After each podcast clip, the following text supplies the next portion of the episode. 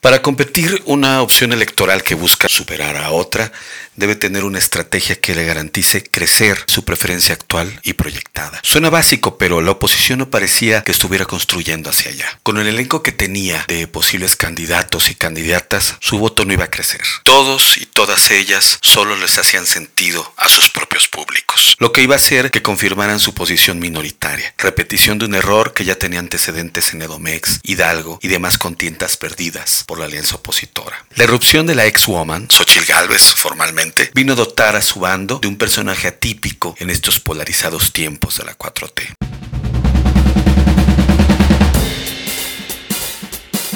Asimetrías. Comunicación, política y sociedad por Héctor Llerena.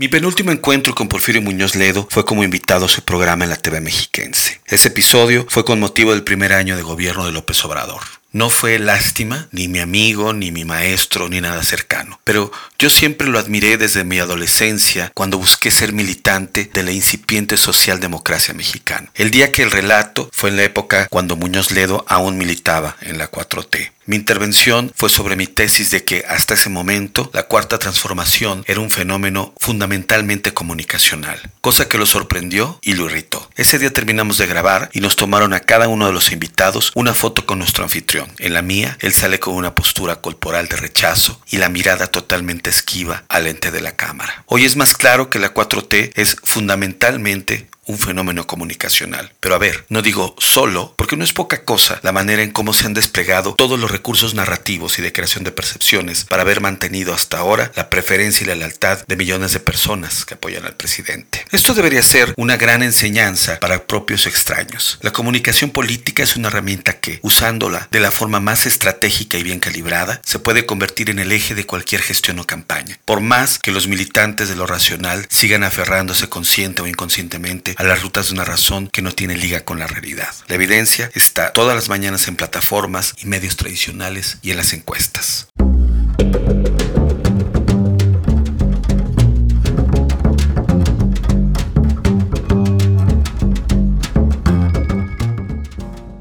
Sin embargo, la trama está dando un giro. La pericia comunicacional del presidente se ha visto muy descolocada ante la irrupción de un personaje, una personaje, con una narrativa opositora alterna, pero sobre todo que surgió desde fuera del radar, como suelen ser las irrupciones poderosas. Una auténtica tercera vía, pues Xochitl Galvez no es ni totalmente progre totalmente conservadora. Si bien originaria de una pobreza rural, pero hoy es parte de una clase alta, y aunque es muy exitosa, no adquirió el arquetipo de la lejanía y la superioridad. Además de que su riqueza, hasta donde sabemos, no proviene de casos de corrupción política, de esos con los que el gobierno actual mantiene atrás de la raya a varias de las figuras públicas opositoras. El presidente, piloto besado en la pista de la narrativa polarizante que él mismo modeló, hoy derrapa en círculos tratando de dar en el blanco al punto de ser él personalmente quien encabeza en redes y en vivo el ataque contra la ex Guaman Galvez. Y es que el superpoder de su adversaria es que lo mismo da testimonio de su origen humilde que conecta con quienes comparten la aspiración del estilo de vida de la clase media psicológica, que es más amplia y permeada socialmente que la del INEGI, y que es donde se ubica el llamado voto independiente, ese que no es alcanzado por ningún programa social ni por la estructura de ningún partido, y sí por la pantalla de su móvil las conversaciones de su círculo cercano. Y aunque hoy este votante se identifica mayormente con Morena, es susceptible de ser alcanzado por el poder de una comunicación emocional sustentada por una historia de vida genuina, un mensaje coloquial, esperanzador y creíble de lo que puede ser el futuro, como el de la ex jefa delegacional en Miguel Hidalgo, CDMX, un territorio de esos donde conviven estrujantemente las antípodas socioeconómicas del México de hoy.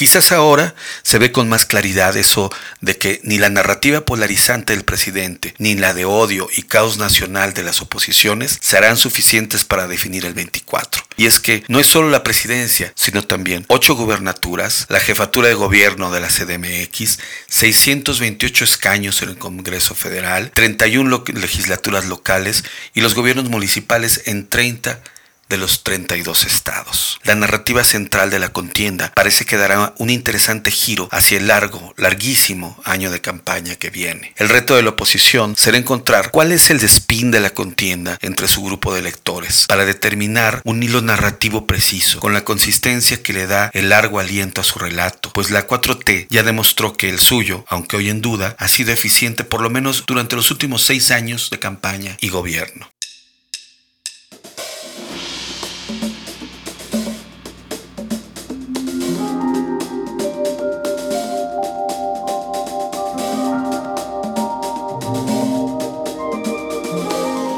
Que si la ex-woman Xochitl será la candidata del frente opositor, yo creo que sí. Que si Movimiento Ciudadano se unirá a ese proyecto, no lo sé. Tiene cartas para jugar, razones para coincidir, pero también muchas lógicas locales como para discrepar y quizás hacer tiempo para ver si hay o no un Marcelo Gate. Que si en Morena habrá candidata o candidato, tampoco lo sé, pero sin duda no sería lo mismo para Morena que su representante fuera la bisoña y visceral doctora Sheinbaum contra la ingeniera Galvez que el tiburón Ebrard. Que si Xochitl le ganaría al candidato o candidata de Morena y aliados, tampoco lo sé. Lo que sí es que si todo continúa por la misma ruta, estaríamos ante una elección mucho más reñida de la que se proyectaba hasta hace unas semanas, con la mayoría legislativa más complicada para Morena y en una de esas hasta la mayoría simple, con lo que lo López en el mejor de los casos, viviría un sexenio de letal letargo, pues sin el control de las cámaras, aún con la presidencia, su avance sería totalmente marginal.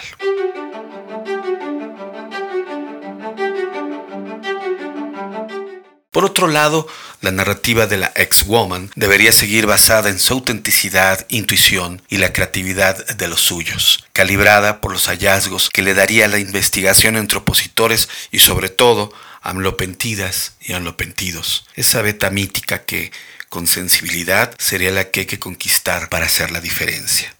El presidente debería estar más sereno. Quizás irse unos días a refugiarse a la sombra de una ceiba y tomarse a sorbos un pozole helado antes de decidir su próximo paso, antes de verse atrapado en el laberinto que él mismo se ha creado.